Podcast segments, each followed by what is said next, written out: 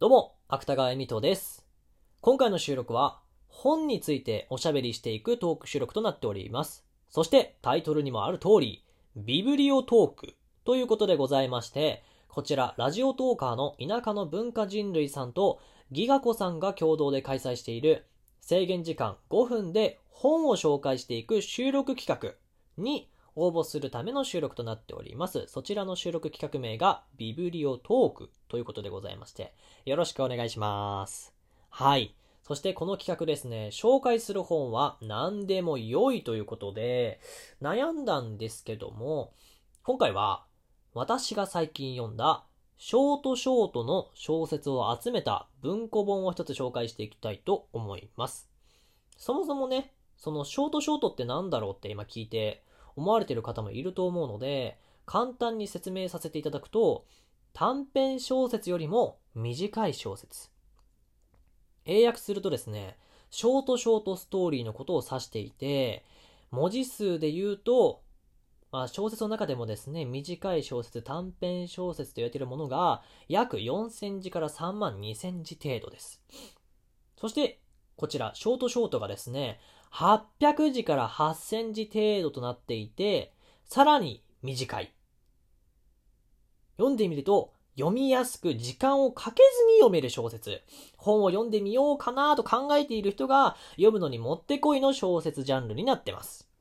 そして今回はそのショートショートの小説を書かれている作家さんの中で、神様と言われている星新一さんの作品が集められた気まぐれロボットという本をですね、ご紹介していきたいと思います。長かった。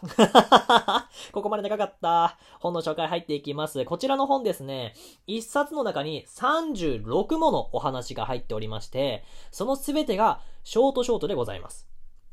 一つの話を読むのに10分もかかりません。とにかく読みやすい。ですが、オチがしっかりまとまっているので読み応えがありますし、36ものお話が入っているので、1日1話読んでもですね、1ヶ月以上楽しむことができる本になっております。はい。まあ、でも、ショートショートってね、10分ぐらいで読めるんだ。あ、そうなんだ。読み応えそんななんかないんじゃないの？本当は。って思うかもしれないんですけども、マジで読みやすいし、読み応えあるので読んでみてください。それはもうもう読むしかないんですよ、本当に。私がどんだけ口で言おうがね、伝わるところと伝わらないところ多分あると思うんですけども、まあまあじゃああれかな。一つですね、実際に私が読んで好きだったお話を今から紹介していきたいと思います。悪魔というお話があるんですけど、このお話ですね、S という登場人物、S という登場人物が、北の国にある湖に休日釣りをしに行くんですね。季節は冬です。湖には氷が張っていて、その氷に穴を開け、釣り糸を垂らし魚を釣ろうとしています。ですが、なかなか釣れないんですね。S はもう、魚じゃなくてもいいからなんか引っかかってくれよと、つぶやきます。すると、釣り竿に手応えが。引っ張り上げてみるとですね、古い壺のようなものが引っかかっていました。手に取り、氷の上に置き、中身を確認しようと壺の蓋を開けると、黒い煙が立ち上り、壺の横には見慣れぬ相手が立っていました。S が言います。何者だ？相手はニヤニヤと笑いながら、私は悪魔。と答えました。悪魔は何でもできると言い、S は確かめるために一つお願いをします。お金を出してみてください。悪魔はわけないよと言い、ポンと一つ金貨を出しました。それを見た S はもう一枚、もう少しとどんどんどんどんお願いをしていき、やがて積み上げられた金貨であたりが眩しいほどになるんですね。